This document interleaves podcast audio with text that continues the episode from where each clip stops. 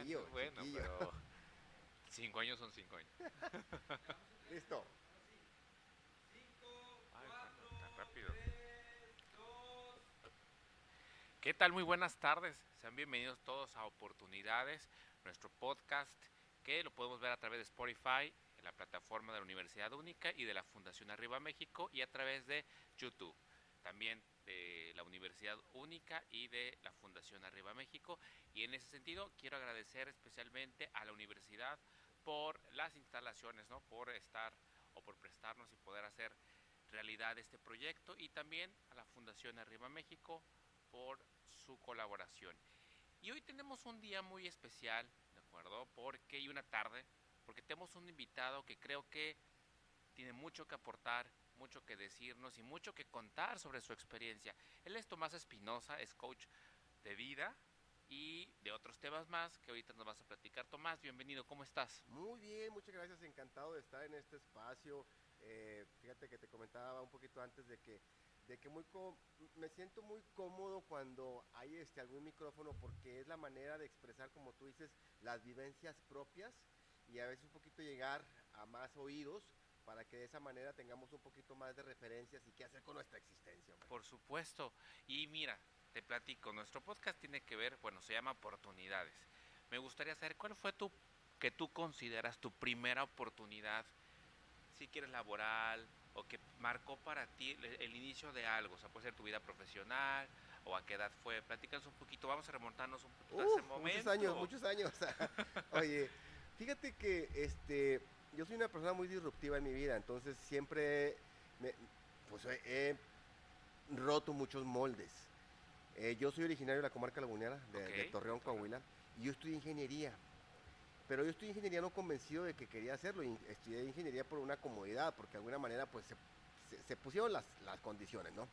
pero yo no estaba a gusto con mi existencia. O sea, las clases que más me gustaban eran las que tenían que ver con la parte humana, psicología industrial, reclutamiento y selección, desarrollo organizacional. Y entonces decía, ¿qué hago aquí? ¿Qué es aquí? ¿Qué hago aquí? ¿No? Y yo creo que en, eh, eh, esta pregunta la, la viven ahorita muchos chavos de decir, oye, yo tengo, por ejemplo, sobrinos que ya, ya le entraron un año una carrera, otro año otra carrera, y es válido en el, en- en el sentido de que te digas tú, ¿para dónde quiero ir? ¿Qué quiero hacer con mi existencia? Pero regresando a la pregunta rapidita, yo terminé ingeniería, pero yo no, yo no estaba satisfecho. Yo, estu- yo empecé a trabajar como supervisor de producción en la industria, tal cual un ingeniero lo tiene que hacer. Claro. Fíjate que yo me quedé a trabajar en Torreón, me pagaban muy bien. Este, nomás un poquito para que se den idea de mi edad, yo soy de los viejos pesos. De los viejos pesos. Oye, yo cuando doy cursos y talleres le- les, digo, ¿quieren saber cómo llegué a ganar un millón y medio de pesos? Y todos así, ay, me está choreando. Claro. Le digo, no, no es cuento, es neta. Yo llegué a ganar un millón y medio de pesos al mes. Y este, porque eso me pagaban. Cuando me, cuando me ofrecieron mi primer trabajo en una empresa que hacía los tanques de, de- la, de- la leche Lala, Ajá. este, me pagaban un millón y medio de pesos mensuales. ¿Esto a qué edad fue? a los 21 años. 21 años. Yo egresé a los 21 años de la, de la, de la, licencia- de la licenciatura en ingeniería y pues inmediatamente a trabajar. Y mira, yo soy generación X, una generación cuadrada, una generación donde únicamente así como vas como un caballito, corre, corre, corre, corre, no te cuestionas nada, Claro. nada, nada, nada. Sí, tenías que trabajar y trabajar, este, buscar trabajo y luego buscar trabajo, empezar a seguir creciendo. Así era. Inclusive fíjate que nosotros fuimos muy dados a terminar la, la licenciatura y luego dos años y buscar la maestría. Y luego se puede buscar el doctorado.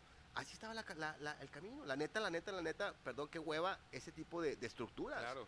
Y muy poca gente de mi generación logramos romperlo, ese, ese- ese paradigma, ese esquema, y emigrar a otras cosas. Entonces, cuando yo estaba trabajando en la, en la industria, este, un día que fui a la, regresé a la universidad, por cuestiones de titulación, veo un, un- un anuncio, aquellos se hacían, se hacían en, cartulinas con marcador, era, era donde las empresas iban a poner sus, a postear sus vacantes, y decía, Grupo Soriana solicita gente para el, para el departamento de capacitación. Yo creo que ese momento en mi vida, a los 21 años, casi 22, fue un momento de parteaguas bien importante, una oportunidad.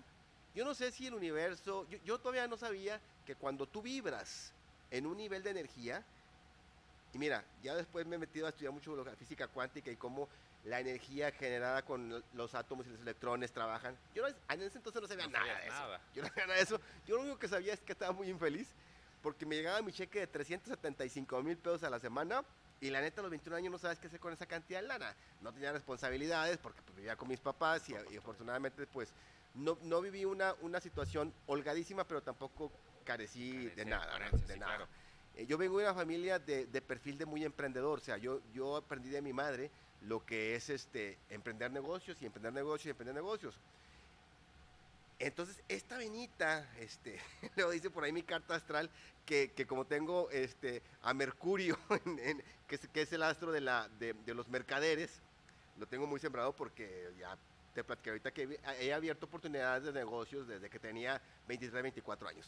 Entonces yo, yo ve- veo ese anuncio sin pensarle, me voy inmediatamente porque el corporativo de Soriana, antes de venirse aquí a, a Cumbres, aquí en Monterrey, estaba en la comarca lagunera. Entonces voy, me entrevistan, me hacen una prueba, la prueba consistía en exponer un tema frente a la gente. Mira, Dios, la vida, el universo, a todos, a todos, a todos nos da talentos, todos. O sea, to- para algo somos buenos y Claro. no es presunción. La neta, yo soy un bueno para pararme frente a un grupo de gente y exponer un tema. Hablar y exponer, Y hablar y exponer un tema. Pero soy pésimo para meter un gol en una, en, una cancha, en una portería Sí. o para encestarlo. O sea, soy pésimo para muchas cosas. Pues bueno, pues yo llegué, me, me postré. Ya tenía habilidades yo de exposición porque ya había tomado formación en los, aspectos, en los ámbitos religiosos de cómo abrir un tema, cómo llevarlo al clisma, cómo, en fin, ya, ya traía Ya traías ahí. ya traía mucho y mucho de lo que ya traigo de, de nacencia. Me ofrecen quedarme ahí con ellos como instructor de capacitación, pero ganando 725 mil pesos. Y mira, ojo, cuando uno está joven y tiene oportunidades de este calibre, en el sentido de que es lo que tú te late por dentro, no dudes. O sea, no, no, no, no vayas con los convencionalismos sociales, no cubras las expectativas que los demás quieren obtener de ti. Yo había cubierto una expectativa muy, muy chingona, es decir, me quedé a trabajar en mi ciudad, con mi familia, ganando tanta lana, nomás para darte referencia, yo ganaba el doble de lo que mis compañeros ganaban te- teniendo que irse a trabajar a Reynosa o a Ciudad Juárez. Pero yo no era feliz. Ojo, primer campanada. Y primer campanada. Si quieres, ahorita después hablamos de lo que es el Ikigai, una herramienta japonesa que conocí hace poco. Entonces me di cuenta que mi talento, lo que me vibraba por dentro, era lo que me iba a ir dando más cosas en la vida. Yo, con los ojos cerrados, dije, sí, me vengo con ustedes. Ganando menos de la mitad de lo que ganaba en aquel entonces. Un chavo, con, un chavo como yo, para cubrir expectativas, pues hubiera seguido donde estaba. Claro. Estabas ganando muy bien, cabrón, pues ¿para qué te mueves? Es lo que estudiaste. Ah, pa- para, eso eres ingeniero. Y es que, Tomás, yo creo que, bueno, esta es una parte y la otra, pues la presión social, ¿no? A veces de la familia, a veces de los amigos o del supuesto quedar bien. A lo mejor aunque no estás feliz, pero el tema de, bueno, pues ya tengo un trabajo, estudié la carrera que, o sea, el trabajo más bien de lo que estudié. estudié. Porque Exacto. eso es un, otro tema, ¿no? O sea, trabajar en lo que estudias. Claro, mira, para todos fui el más pendejo de todos. Para todos, neta. Pero ¿cómo es posible? Y luego, y luego como te comparan con todo mundo. O sea, nadie de tus primos está ganando eso. Claro. Nadie de tus amigos se quedó aquí. Puta madre. O sea, toda la gente que me conocía. La única, la única que no me regañó ni me dijo nada fue mi mamá. Y que me dijo, ay, mijito, ¿y entonces para qué estudiaste ingeniería? Porque, neta, mira, una de las primeras decisiones fundamentales y críticas del ser humano, creo que son dos importantes, pero una es a los 17, 18 años cuando decidimos qué vamos a estudiar. Claro. No tenemos ni idea. O sea, no tenemos ni idea ni de qué consiste lo que vamos a estudiar, ni las habilidades, talentos que voy a hacer clic con lo que voy a estudiar. Y la otra es cuando decides form- empezar a formar una, una pare- un, un matrimonio o una vida con alguien. Por supuesto. Y ahí también este, no tenemos ninguna base, ¿no? Entonces yo decidí que cuatro años de mi, forma, de mi vida no iban a determinar el resto de mi existencia, ¿no? Y creo que di un paso muy sólido, muy convencido. A los 21, casi 22 años, dije, pues, no, aquí estoy, aquí quiero, ¿no? Oye, Tomás, pero ¿qué fue eso que te ayudó a tomar esa decisión? Porque a lo mejor fuiste muy afortunado, fue la educación de tus padres, algo que detonó, porque no es el caso común, ¿no? El, el- el- el dar el paso a decir, voy a cambiar o voy a hacer lo que yo quiero. Generalmente, tú te quedas en una zona de confort por miedo, por, por N cantidad de situaciones, pero tú rompiste eso, o sea, o te fue muy fácil a lo mejor, o no fácil. Mira, O sea, ¿qué, qué tipo de respuesta te doy? Porque ya después, es que mira, ya, ya después conociendo y estudiando y estudiando más, pude, pu- pu- ahorita te puedo decir, bueno, hace 10 años te pude haber dicho que porque era la persona más este, segura de sí misma, que porque conocía lo que quería en la vida, que porque esto, que porque fue que vino. Nel. Ahorita a lo mejor te puedo decir que porque como tenía heridas de la infancia muy abiertas, entonces yo tenía que cobijarme con algo que a mí me arropara. Y el arroparme era para mí estar en un sitio donde yo me sentía seguro y cálido y confortable, y eso era estar frente a grupos. A lo mejor son cosas medio raras las que te estoy explicando, pero la neta es, es, es, es una... Ah, en ese momento no, no, no, lo entendía. Yo en ese momento iba por cubrir una herida que traía, ¿no? Mira, yo a los ocho años de edad, este, vivíamos en Torreón, por circunstancias mis papás tenían que mudarse a, una población cerca de Torreón y yo no quise irme. Yo no me voy. Pero ¿cómo te, pues no te puedo dejar solo ocho años, ocho claro. años. Entonces le dije, pues no, me voy a Saltillo porque era mi, mi, abuela, materna, me voy a Saltillo un año a estudiar el tercero de, de primaria. Imagínate un niño de ocho años siendo autónomo, de alguna manera autodirigible, porque ahí me daban una situación, una lana, un dinero por mes para yo costear mis gastos, etcétera, etcétera. A los ocho años. A los ocho años. Entonces tú puedes, fíjate, dices, wow. Y yo decía, ay, wow. O sea, y, cuando lo contaba lo presumía. Ay, qué chingón, me da, pues mira, a los ocho años lo que hacía, yo me movía. Después me di cuenta, la neta, que esa situación fue una herida de mi infancia. Porque de alguna manera sufrí un abandono, entre comillas, de, de las figuras de, padres, que me quedaron vacíos emocionales. Y que en la edad adulta yo tuve que empezar a cubrirlos con este tipo de decisiones. Mira, cuando somos adultos, nuestro niño interior es el que está decidiendo. Entonces, muy seguramente me preguntas, ¿cómo es que fue que decidiste? Pues a lo mejor decidí desde un niño interno dolido. Pero bueno, mira, la vida es así, hay que caminarla. Tampoco nos vamos a poner a hacer ahorita en introspección y a entrar a terapia, ¿no? Pero yo creo que fueron muchos factores que me ayudaron a decidir por aquí quiero ir. Y una de las cosas importantes es que reconozcas por dónde quieres caminar y para qué eres bueno, qué traes en el costalito. Yo sabía que yo sabía que, esa, que, ese camino no me iba a costar trabajo, de alguna manera, que yo era bueno en eso. Por ahí darle. Claro. Oye, y bueno, ¿y cuándo fue? Digamos que tu primer acercamiento a lo que querías fue en esa área de Soriana, en, recursos humanos, decías. Sí, en, en, Ahí en, comenzó todo. Dando cursos en capacitación, exactamente. Tuve que empezar como, como quien dice, aprender una carrera nueva y me di cuenta que eh, la vida sí se iba a plantear, que cada vez, mira, yo soy una generación que tuvo que subirse al cambio tecnológico a fuerza. Sea, yo no, yo, yo agarré una computadora hasta que tenía como 24 o 25 años. Este, el Excel lo aprendí solo en las empresas, el igual que el idioma inglés. Este, pues ya ni se diga toda la tecnología que llegó después digital, ¿no?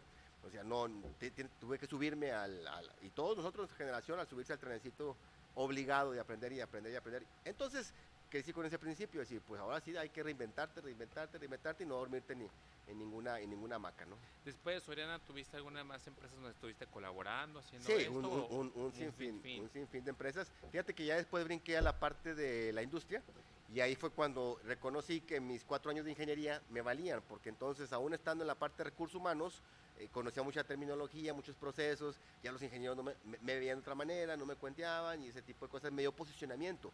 Y entonces eso, aunado a mi personalidad, pues me, fue ganando este, posiciones y posiciones y posiciones. Y, la verdad, pues tuve, tuve rápidamente, tuve un ascenso muy rápido. A los 27 años ya era gerente yo en una industria transnacional, este, pues muy chavito, ¿no? Entre comillas, muy, muy, muy joven, ¿no? Oye, ¿alguna vez te arrepentiste? O sea, aunque era lo que tú querías, era lo, que te, lo que sentías, pero en algún momento sentiste arrepentimiento de haber hecho eso, o sea, ya después como híjole, o mis papás, o por qué. No, no, no eso, eso no. Sí me arrepentí de otras cosas, pero mira, me arrepentí en el sentido de decir, si yo hubiera seguido por ahí, ahorita estuviera en tal lugar. Pero ese hubiera, pues no existe. No existe. Y entonces, creo que si, si, yo hubiera querido tener una vida muchísimo más cómoda la que puedo tener ahorita, pues a lo mejor hubiera seguido. Mira, yo, yo en el 2005 renuncié a las empresas. O sea, hace 17 años, 18 años, este, y decidí emprenderme, o sea, decidí lanzarme al emprendimiento, ¿no? Eh, y, lo corté. Si ahorita yo, si hubiera seguido ahí, no sé, la neta, la neta, no es presunción, yo hubiera estado ahorita de director de recursos humanos de una empresa muy grande, transnacional, no sé si aquí o en Estados Unidos. Pero me fui por otro camino, dije, por, por, por, lo que me gustaba hacer. La neta, la neta, me he ido por lo que el corazón me, me ha marcado. Así, así de sencillo. A lo mejor ahorita podía haber tenido cuatro o cinco veces más la situación financiera económica y pues hasta ahí, ¿no? Yo sé ahorita, fíjate, yo, yo puedo promover que sí es cierto, que el dinero sí ayuda a la felicidad de alguna manera, ¿eh? porque te quita un estrés Claro. este, y te da posibilidad de hacer otras cosas, ¿no? Pero también el, el- el haber renunciado a las empresas formales y el lanzarme a, a- a- a- a la, a la mar del emprendimiento me ha dado un sinfín de experiencias de fracasar, de tropezarme, de volver a aprender, de llorar, de estresarme, de, encabronarme conmigo mismo y todo. Oye, Tomás, pero a ver, yo sé que no tienes la verdad absoluta, por supuesto, y es tu experiencia. Pero con base en tu experiencia, ¿qué vale más? ¿Esto que dices, la supuesta estabilidad o la felicidad? Porque a veces determinar el emprender, ¿no? O, as- o quedarte ahí y que a lo mejor te puede dar, tú dices, "Ah, yo a lo mejor tal vez estuviera en, en alguna posición, ¿no? Y el emprender pues te topas con algunos detalles, ¿no? Pero a lo mejor a lo que tú querías. En tu experiencia, ¿qué es lo que pudieras decir como aconsejar si es bueno o es malo? O sea, ¿qué, qué sería mejor o qué fue cómo Ay, lo- está muy cabrón porque mira, es que lue- luego dicen que, que lo la, la mejor inversión es ser empleado. Para muchos la mejor inversión es ser un empleado, es ser un godín, Claro. tener, tener tu, tu nómina cada 15 días de, de seguridad y no está mal. O sea, finalmente hay energías y hay personalidades así. No quiero llamar destinadas porque el destino es una predeterminación muy, muy fuerte, no. Pero ahí están. Y es su manera de contribuirse hacia, hacia sí mismos. Hay gente que por propia energía no puede estar quieta en un lugar, ¿no? Y entonces está la cabecita volando. Aquí es, cuestionate, ¿por qué y para qué lo quieres hacer? Como cuando, mira, yo tenía entre muchos negocios, tuve dos gimnasios. Y entonces cuando la gente iba al gym y quería prepararse para un para competir y el competir, este, el subir, cuando es, el término es me voy a subir, subirte es a la- a- al escenario para competir en, en- en competencias de fisicoculturismo.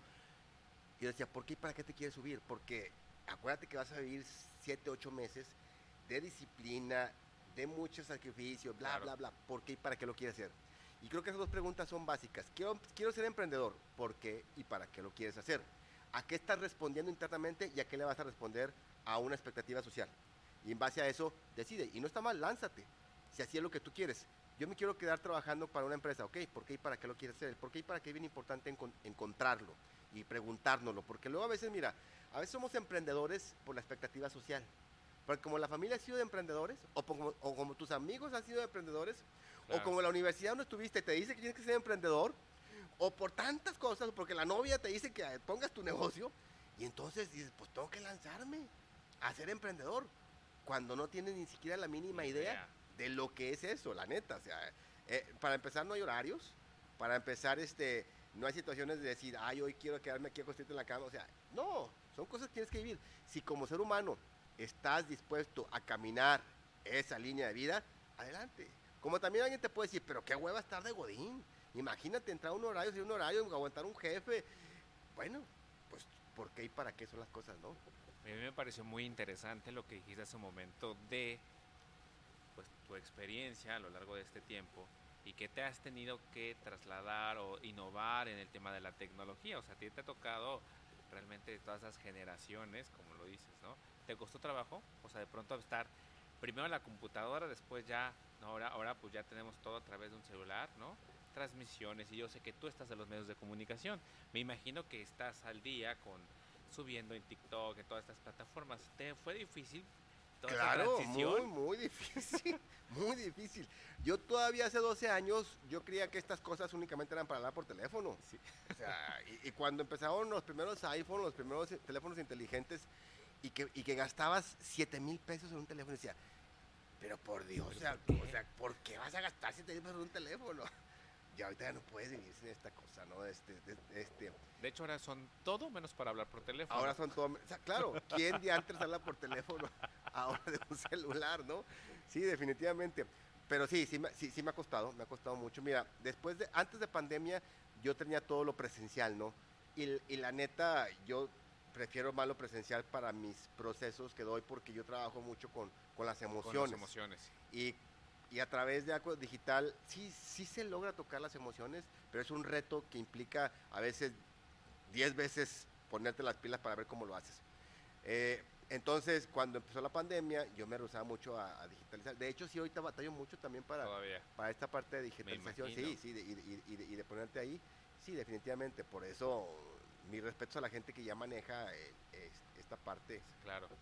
Oye, te ha ido muy bien en lo que haces, o sea, has tenido muchos, digamos, muchas experiencias ¿no? a lo largo de tu vida, pero platícanos en qué momento te diste cuenta que tú puedes generar un cambio en la gente, un cambio de vida, un cambio de este chip y que, o sea, en qué momento, bueno, yo hace mucho tiempo, pero en qué momento cuando emprendiste dijiste, bueno, aquí, aquí es lo que yo estoy haciendo y que mueves a la gente y que las empresas te contratan y que una persona se conmueve con lo que dices, ¿no?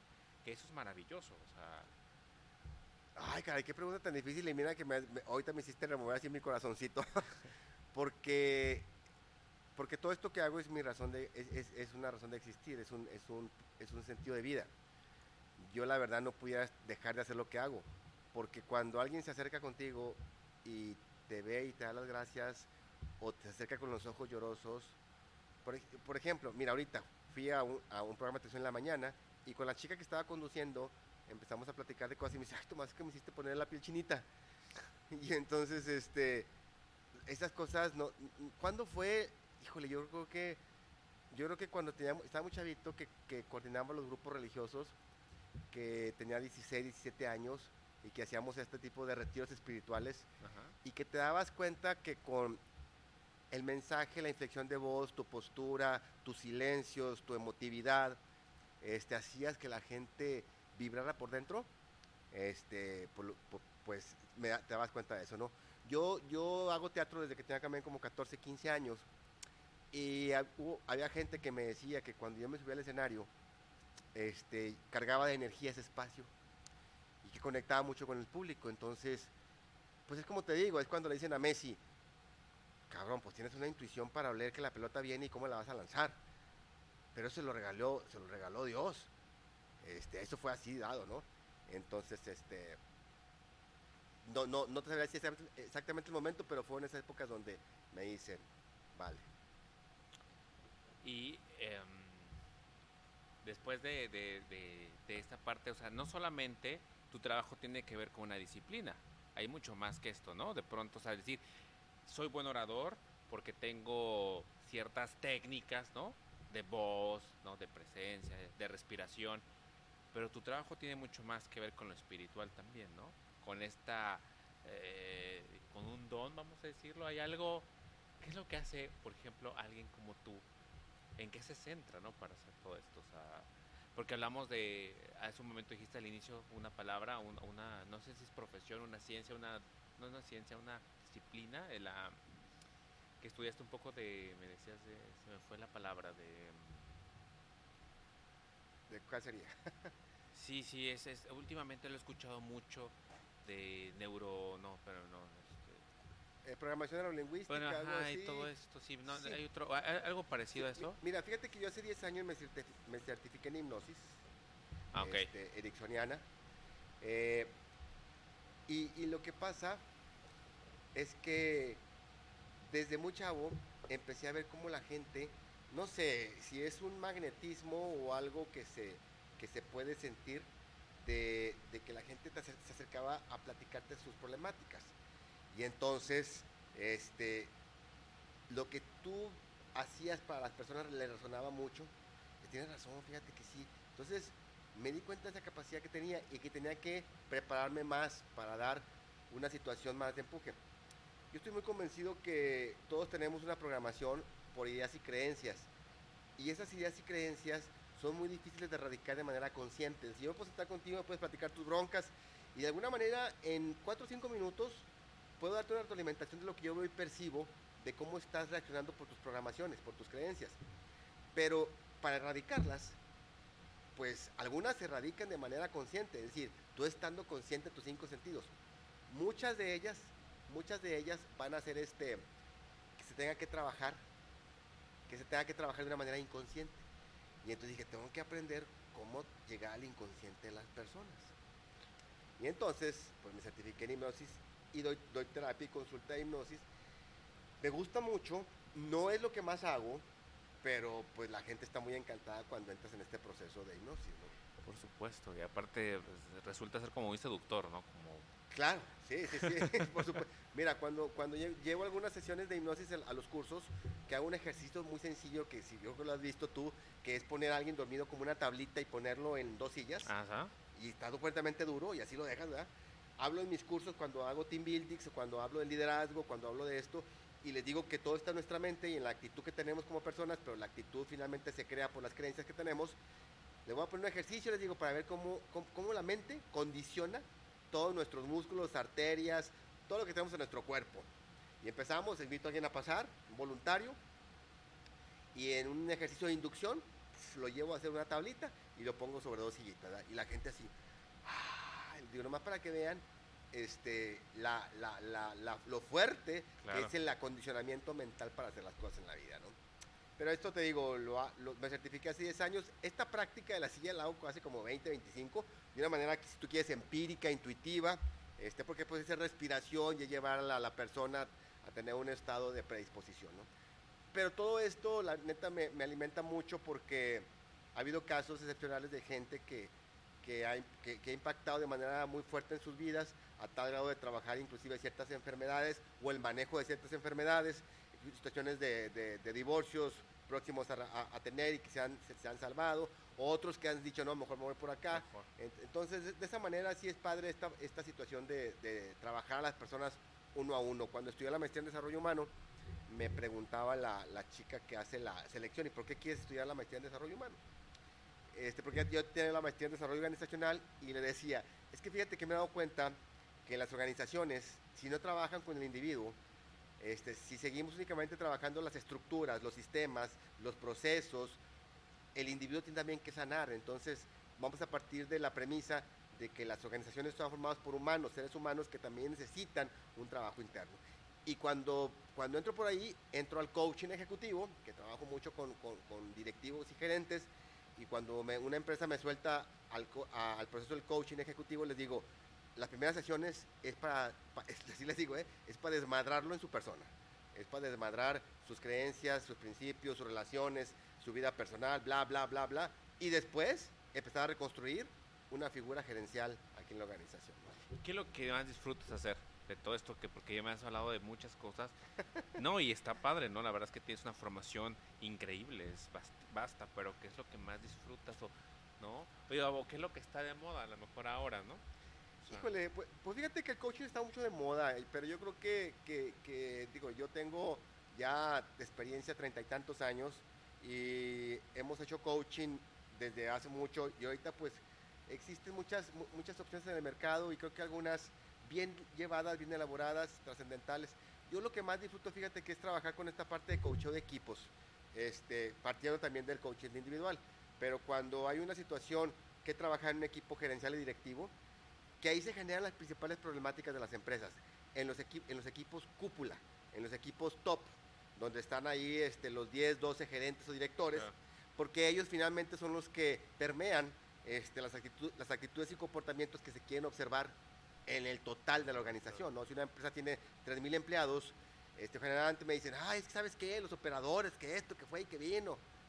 Le digo, ok, a ver, ¿me da chance un poquito de evaluar tus supervisores? Porque el nivel medio, pues obviamente tiene la injerencia con los operadores.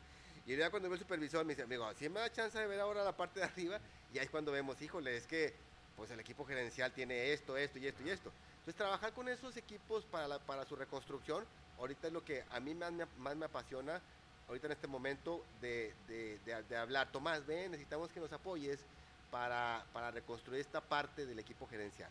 Este, yo, empecé, yo empecé trabajando con operadores, con supervisores, pero ya después de los años de mi edad este, me encuentro con las empresas, me buscan más para trabajar con este nivel top organizacional y está muy padre porque es el nivel este, con más capas para quitar.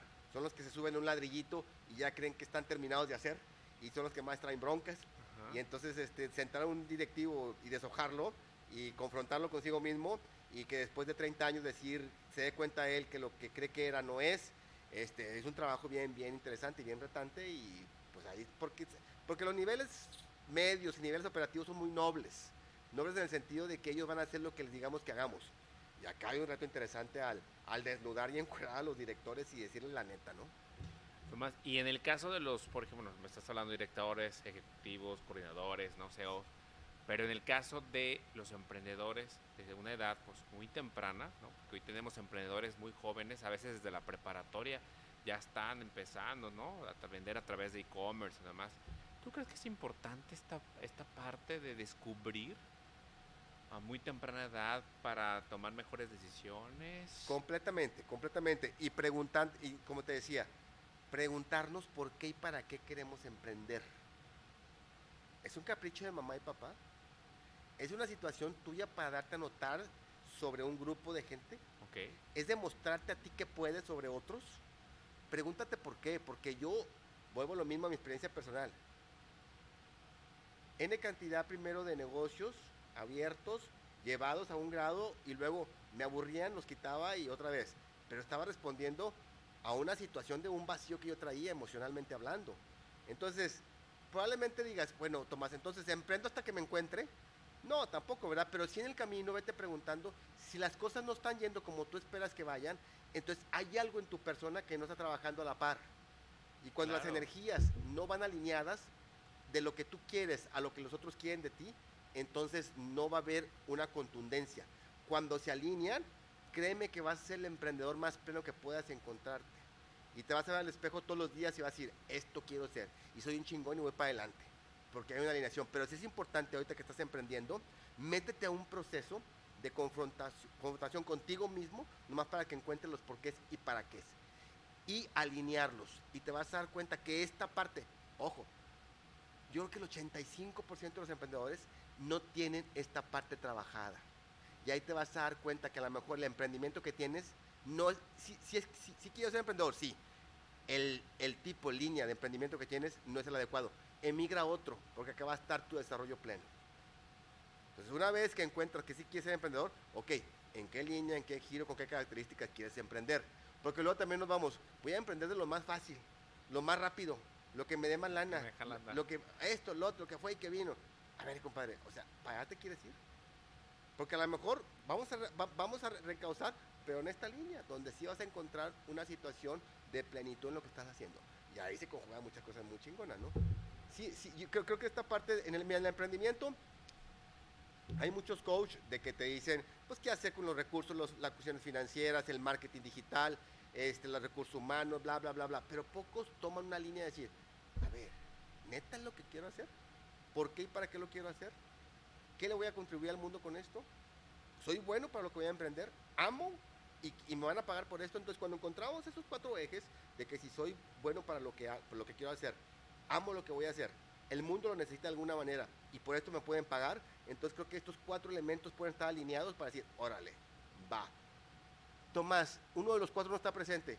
Ok, nada más seamos conscientes que va a haber un huequito por ahí ¿verdad? Porque es muy bueno para lo que haces, pero no lo amas, lo vas a padecer un poquito. Te está dando lana, lo contribuyes al mundo, sí, pero son cosas que no están completas en la existencia. Por supuesto. Sí valdría la pena que un emprendedor nuevo, unos chavos estos que están cuestionando ahorita que van a salir de la carrera y quieren empezar un negocio, estén en un proceso de, de, de introspección.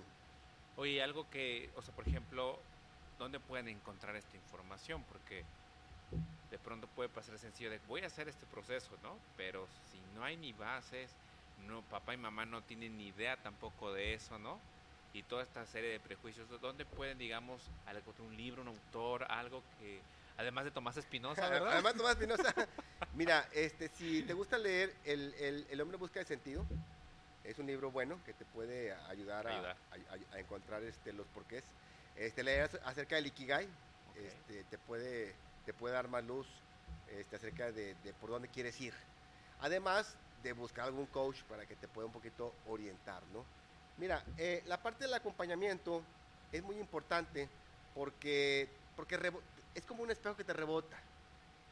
Mi, mi, estilo de coach es rebotarte, es ser, ser, tu espejo, ¿no? Y que, y que en mí veas lo que estás diciendo. Eh, es como cuando me dicen, oye Tomás, este, es mejor estar soltero que con pareja. Le digo, pues mira, los dos tienen sus beneficios, pero te voy a decir una cosa. Cuando tú quieres crecer como ser humano, debes estar en pareja, porque tu pareja es tu espejo y tu rebote. O sea, con la pareja vas a probar tu paciencia, vas a probar tus, tu compartir, vas a probar tu negociación, tu escucha. Contigo solito, uno es muy autocomplaciente y entonces pues negocian nada más contigo y concilias contigo. Claro. Eh, entonces, cuando estamos en rebote con otro, ahí la manera de crecer. Entonces, si tú eres, si vas a emprender algo y no tienes manera de acceder a un coach, pero tienes algún amigo y de alguna manera está más cuerdo que tú, es decir, tiene un poquito de conciencia de lo que le vas a platicar, le platícale y que el amigo te, te ayude para rebotar. Simple sencillamente decir, a ver, te voy a decir algunas cosas que tengo dudas, necesito que me escuches y rebótame con preguntas. Y el amigo te puede hacer unas preguntas y, ah, caray. Entonces, hasta en, esos, hasta en esos momentos tan sencillos, puedes tener luz de lo que quieres hacer, ¿no? Wow, Tomás. La verdad es que, híjole, son temas muy importantes hoy para los chavos, ¿no? Eh, ¿Dónde, por ejemplo, te pueden encontrar si quisieran tener un poco de información tuya, de tus redes sociales, cuáles son? Mira, tengo Facebook, Tomás Espinosa, con Z. Eh, el Instagram, Espinosa, eh, Tomás Espinosa Coach. Este, y el YouTube, Tomás Espinosa con Z. Ok, ok. Y ahí te pueden contactar. Ahí pueden contactar, preguntar, etcétera, etcétera. Este, echar la platicada, este, ver qué onda, qué rollo. Claro. Invitarme a cenar. ¿Por qué no? No, después de, después de un buen este acompañamiento, un buen coach, sin duda. Está padre, ¿no? Eh, Tomás, te agradezco muchísimo tu tiempo, ¿no? Toda la información que nos dan, lo que nos contaste sobre tu experiencia. Seguramente varias personas se vieron reflejadas y están en esa decisión en este momento, ¿no? De, decidir qué voy a hacer, de, de, o, o, que a lo mejor ya lo hicieron y que están volviendo a replantearse, ¿no? Este, este tema. Sí, nunca, nunca es tarde para hacerlo. Yo digo que la, que la vida nunca tiene edades para nada, para nada, para nada. Si tienes ahorita 30, 40, 50 años y quieres preguntarte para qué existe, la neta yo te digo algo, ¿eh? Yo me pregunto todos los días de mi vida, cada vez que amanezco, ¿por qué diantres estoy despertando? ¿Para qué diantres estoy despertando? Este, y eso me da la facultad de poder reinventarme, si así lo decido, cada minuto de mi existencia. Maravilloso. Muchas gracias, Tomás. No, gracias a ti. Entonces, eh, pues ahí están las redes sociales y nuevamente nosotros agradecemos la participación de Tomás Espinosa, también eh, a la Universidad Única por el, por el apoyo y a la Fundación Arriba México y también los invitamos a que nos sigan a través de las plataformas arroba Fundación Arriba México y arroba Universidad Única. Muchas gracias y pasen una excelente tarde.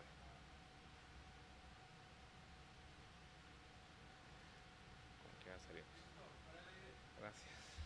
Qué rápido. Tomás, fue muy rápido. Sí.